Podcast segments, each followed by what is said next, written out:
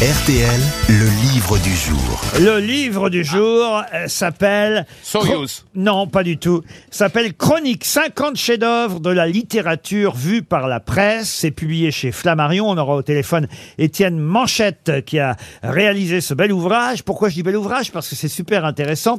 Il a choisi les plus grandes œuvres de la littérature euh, française et euh, il est allé rechercher les articles qui étaient parus à l'époque pour savoir ce qu'on en disait. On n'en disait pas forcément que du bien. Or, ces œuvres-là sont devenunes pour la plupart, évidemment, des chefs-d'œuvre. Ça va de Cyrano de Bergerac en passant par Le blé en herbe. J'ai dit d'ailleurs littérature française, c'est pas vrai, littérature mondiale, puisqu'il y a aussi Jack London avec euh, Martin Eden.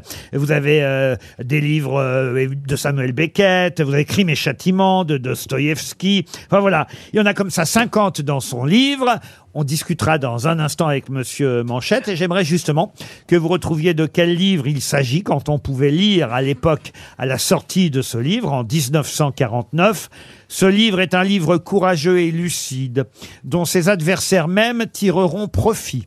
Pour la première fois, s'évadant de la confession, du roman, du témoignage de pure revendication, une femme brosse de la condition de la femme un tableau complet, vivant, et qui vise à l'impartialité. Elle a écrit une vivante encyclopédie de la femme que pour mieux se Sagan. connaître...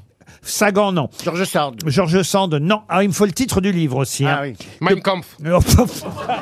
C'est vrai que c'est un beau portrait de femme. que pour mieux se connaître, devrait lire toutes les femmes. Et Simone de Beauvoir. Simone Le Veil. deuxième sexe, Simone de Beauvoir. Le deuxième sexe, Simone de Beauvoir. Bonne réponse collective. Bonjour Étienne Manchette. Bonjour, Mes camarades grosses têtes ont été plutôt perspicaces. tout à fait. Et effectivement, cette critique-là était plutôt positive. Vous ne vous êtes pas arrêté, ça aurait pu être l'objet unique du livre, aux critiques négatives pour montrer que les critiques avaient toujours tort. Mais ce n'est pas tout à fait l'objet de ce livre. Tout à fait. C'est plutôt de montrer bah, qu'il y a à la fois euh, voilà, des, des- des bonnes visions, des bonnes critiques, et puis euh, bah, alors sur euh, Simone de Beauvoir, il y a quand même Mauriac qui euh, qui dit qu'on arrive aux limites de l'abject. Donc c'est pas que positif. Évidemment. Mais vous mettez les deux, et les positives et les négatives. C'est passionnant à lire, en tout cas, parce que c'est vrai que euh, À lire, oui, mais à écouter, non. Monsieur Haas. alors vous-même, comment vous avez travaillé alors, Monsieur Manchette? C'est une œuvre collective? Racontez-nous.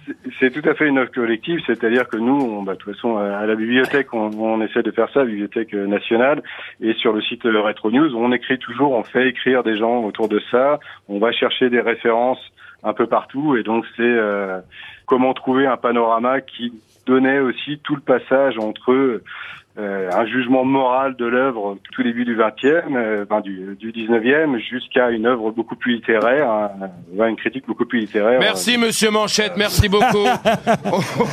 Le blé en... Je prends l'exemple du blé en herbe de Colette. Euh, par ex- C'est quand même terrible là, ce qui est écrit. Euh, les livres de Colette donnent toujours l'impression d'un chef-d'œuvre coupé dont on ne nous donnerait que les pages du milieu. C'est Oh. terrible quand même. Ouais, c'est radical. C'est radical. Ça, c'est un écrivain qui s'appelle Gaston de Pavlovski qui est publié euh, cette critique concernant euh, Colette. Comment vous les avez choisis, les 50 œuvres en question? Alors nous, on a essayé de mettre des choses qui étaient plutôt mainstream, euh, comme euh, comme Jules Verne, comme Zola, etc. De mettre aussi des choses qui étaient moins connues, comme Rachid, qui est euh, qui est une immense écrivaine en fait, euh, et qui se fait lapider euh, complètement. On- le critique, je crois, qui dit c'est dommage qu'on ne fouette plus aujourd'hui les femmes en place publique. Donc c'est quand même une critique qui est complètement morale dessus. Donc on a on a tout ce panorama qui est un peu donné. On a surtout eu donné envie de relire 50 chefs-d'œuvre de la littérature vus par la presse. Est-ce que vous-même, vous avez eu des bonnes et des mauvaises critiques que vous conserverez pour cet ouvrage? Eh ben non, parce que c'est un ouvrage qui est relativement euh, accessible et qui est vraiment. euh, Enfin, nous, on a fait tout un travail d'illustration, et donc on est on est très très très très heureux de de la réception qu'il en a. Mémoire d'outre-tombe de Chateaubriand, Les Misérables de Victor Hugo, Les Fleurs du Mal de Baudelaire, il y a aussi évidemment euh, Rimbaud, euh, Germinal, Zola, tout ça avec les articles et les critiques de l'époque. C'est quand même très intéressant de voir ce qu'on pouvait écrire à l'époque sur ce qu'on considère des chefs-d'œuvre aujourd'hui. C'est publié chez Flammarion avec la Bibliothèque nationale de France. Merci Étienne Manchette. C'était le livre du jour.